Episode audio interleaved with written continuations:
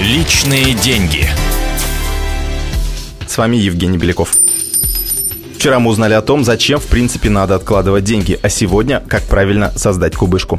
Финансисты не любят связываться с рисками, поэтому стараются застраховаться от любых возможных неприятностей. Фундамент благосостояния любой семьи – это подушка безопасности, кубышка на черный день или резервный фонд.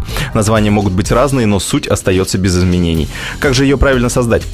Самое главное, желательно, чтобы накоплений было как можно больше. В идеале они должны обеспечить вам безбедную старость. Особенно в российских условиях, когда на государственном государственную пенсию надежды мало. В развитых странах граждане пользуются простым алгоритмом, чтобы обеспечить себе достаток и в настоящем, и в будущем. Во-первых, надо быть хорошим специалистом. Чем более образован человек, тем больше у него шансов получить высокооплачиваемую работу. Доход зависит от множества факторов, но это один из самых важных.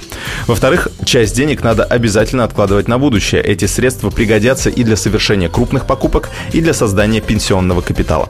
К примеру, если в течение всей жизни откладывать 10% своего дохода, то этого будет вполне достаточно, чтобы обеспечить себе безбедную старость.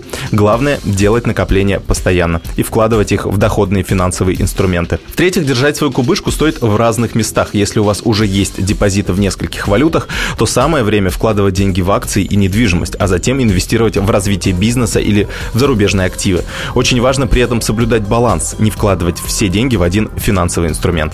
И, наконец, используйте страхование жизни, здоровья и имущества. Особенно это актуально для кормильцев владельцев семей. Например, когда жена и дети зависят от зарплаты мужа. Небольшой платеж в год позволит избавить от крупных финансовых потерь в случае неприятного форс-мажора.